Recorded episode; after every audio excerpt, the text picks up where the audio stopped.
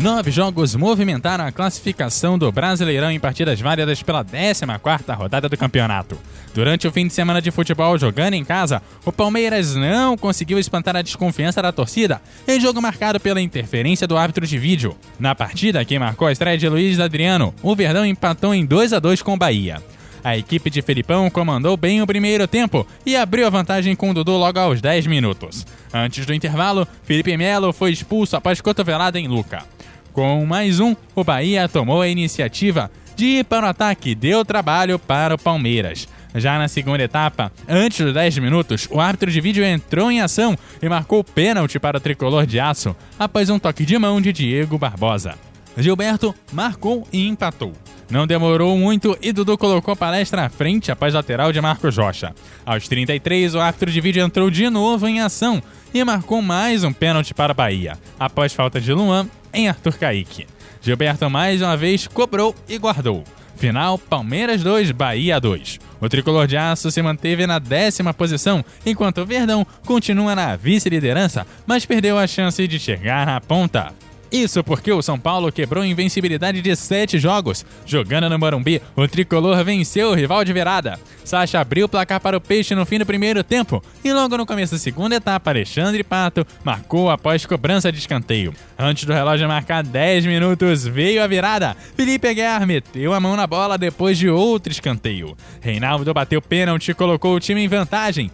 Aos 26 minutos, mais uma vez o Pato deixou dele e Raniel fez contra e o Santos diminuiu.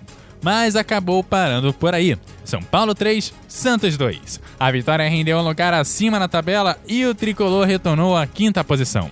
O Peixe ainda é líder com 32 pontos, 3 a mais do que o Palmeiras. O Botafogo engatou a segunda vitória seguida e bateu o Atlético Paranaense por 2 a 1. O Fogão subiu duas posições e está em sétimo. O Furacão caiu três degraus e é o décimo primeiro na tabela. Fora de casa, o Vasco garantiu três pontos diante do Goiás. No Serra Dourada, Marco Júnior marcou o gol da vitória do Gigante da Colina, que agora deu mais um passo para fugir da zona do rebaixamento. O Vasco é o 14º colocado. O Esmeraldino se manteve na 12ª colocação, mas acumulou a terceira derrota seguida e não vence há cinco jogos.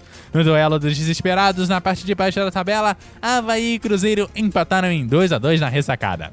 O ponto conquistado deu uma posição ao Celeste, que permaneceu na zona de rebaixamento na 17ª posição. O Havaí segue sem vencer no campeonato e é o lanterna com apenas 6 pontos. Quem aproveitou o tropeço do Santos foi o Flamengo, que venceu bem o Grêmio por 3 a 1 no Maracanã. O Arrascaeta e Everton Ribeiro marcaram para o Flamengo, enquanto Galhardo marcou para os visitantes. O tricolor gaúcho estacionou na 13ª colocação, enquanto o rubro-negro manteve o terceiro lugar e agora está a 5 pontos do líder com 27. Com o mesmo número de pontos que o Mengão, o Atlético Mineiro também não deu mole e ganhou do Fluminense no Independência por 2 a 1. O Galo fica na quarta posição por conta do saldo de gols menor. O Flu está próximo da zona de rebaixamento, na 16ª posição. Nono colocado, o Ceará não perdoou no Castelão e atropelou a Chapecoense por 4 a 1. Thiago Galhardo marcou três vezes e foi o nome da partida. Felipe Cardoso fechou a goleada. Renato Keier fez a honra para a Chape, que é a 18ª na tabela.